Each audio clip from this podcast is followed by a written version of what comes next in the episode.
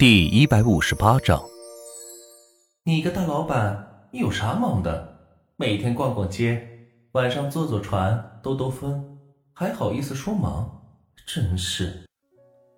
吴梦轩根本不相信万茜会有多忙，比起自己的演员生涯来讲，简直是太悠闲了。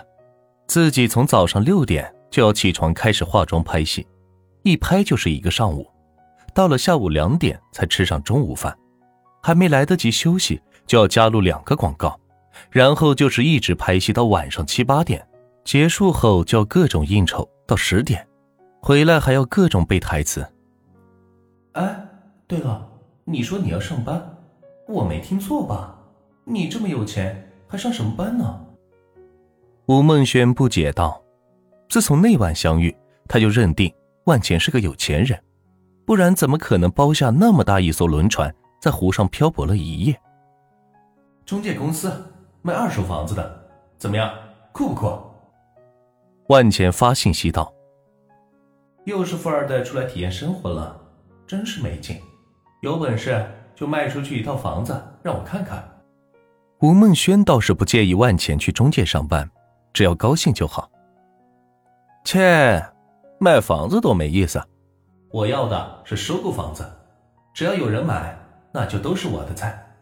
你看最近那个新闻了吗？刚毕业的小姑娘坐拥十几栋房子，每月收租金就够养活自己了。万钱拿最近的新闻说道：“看了看了，真是羡慕呀。可惜我们艺人不能那样做，否则就会被公司给炒了。”吴梦轩也十分向往那种生活，每个月什么都不用干，只需要收收租金就可以有个很好的收入。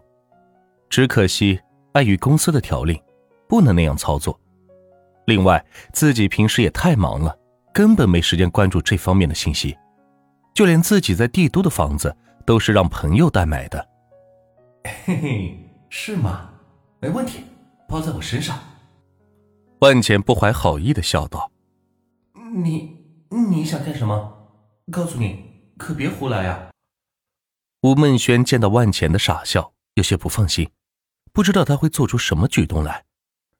过了一会儿，见到万钱还没有回话，于是主动发来消息问道：“喂，还在吗？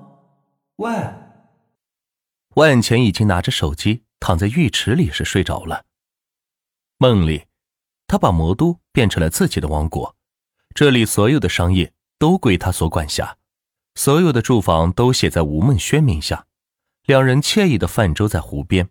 偶尔拿起电话，随便拨出一个号码，说道：“该交房租啦。”好梦总有醒来的时候。太阳直射在万钱的肚皮上，让他感觉到灼热难耐。啊！万钱一下子从浴池中站起身来，没想到昨晚就这么泡着睡着了。打开手机，看看吴梦轩最后发来生气的表情，最后还是跟自己说了晚安，去睡了。哎，我这脑子真是不好使了，怎么聊着聊着就睡着了呢？万钱摇摇头说道，然后迅速穿好衣服，将池子里的水放掉。还别说，泡了一晚上的澡，身体感觉是轻松多了，好似有使不完的力气。喂，刘守，穿好衣服到酒店餐厅等我。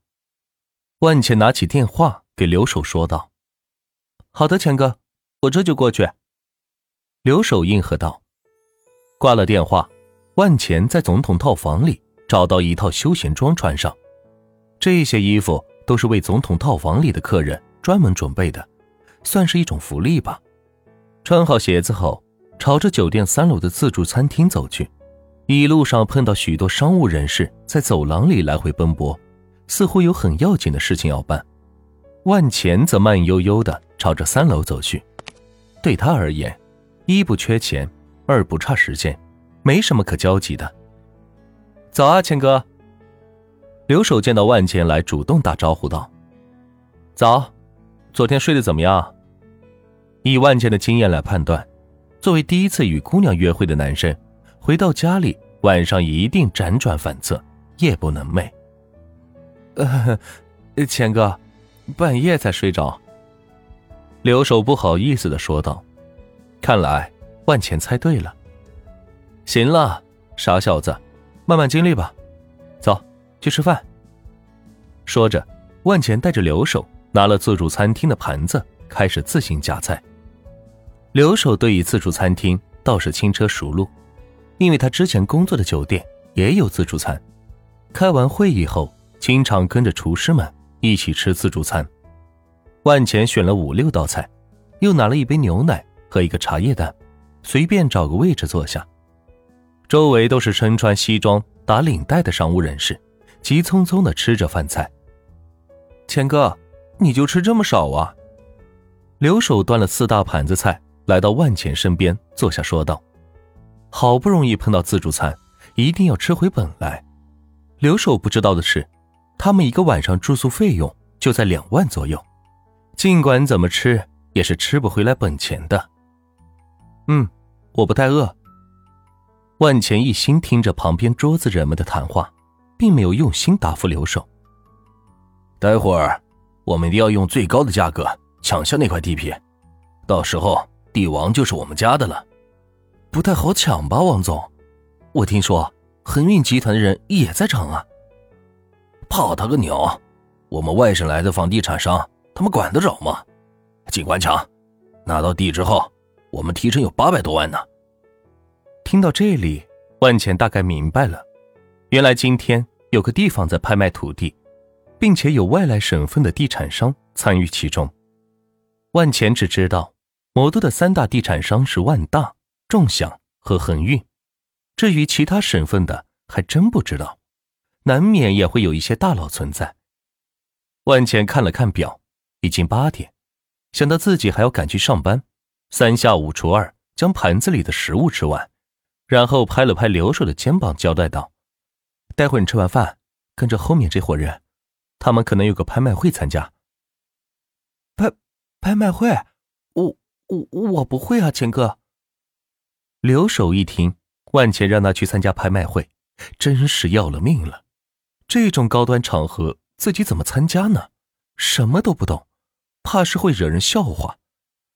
哎呀，我也没参加过，很简单，进去拿到牌子后，不管别人出多少价，你就一直举牌子就行了，直到没人再举，你的任务就完成了。这这么简单？刘守有些不敢相信，在他看来，拍卖都是一些高端人士参加的高端场合，需要明白很多规矩才行。但是经万钱这么一讲，似乎是个人都能干。就是这么简单，记住，只要还有人举牌子，你就跟着举，加油！万茜说完，再次拍了拍刘守的肩膀，然后转身离开了餐厅，叫了车子，来到昨天面试过的中介公司。刚好八点半，还没有迟到。早啊，高姐！早啊，五哥！万茜进到店里面喊：“早！”高丽和吴斌同时回应道：“我今天干点什么？”万钱站在大厅中不知所措，第一次来到中介公司上班，不知道平时该干点啥。今天你去把周围的楼盘熟悉熟悉，特别是新楼盘。吴斌拿着扫帚。扫着地说道：“看起来并不需要万钱帮忙干活。新楼盘，咱不是二手房交易平台吗？怎么也卖一手房？”万茜想起来，第一份工作就是要卖一手房，有些厌烦的问道：“因为他来这家公司就是为了收购二手房来的，新房，新房还用得着这么费劲吗？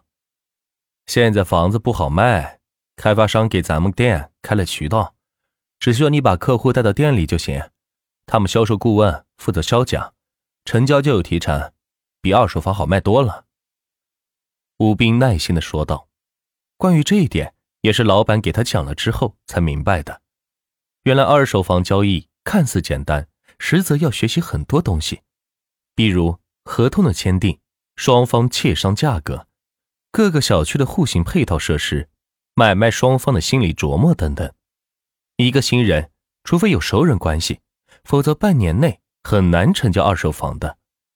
再加上现在开发商给自己开了销售端口，这笔钱挣起来可比卖二手房容易多了。所以对于新人，就主推新房交易，其次是租赁，然后是法拍房，最后才是二手房。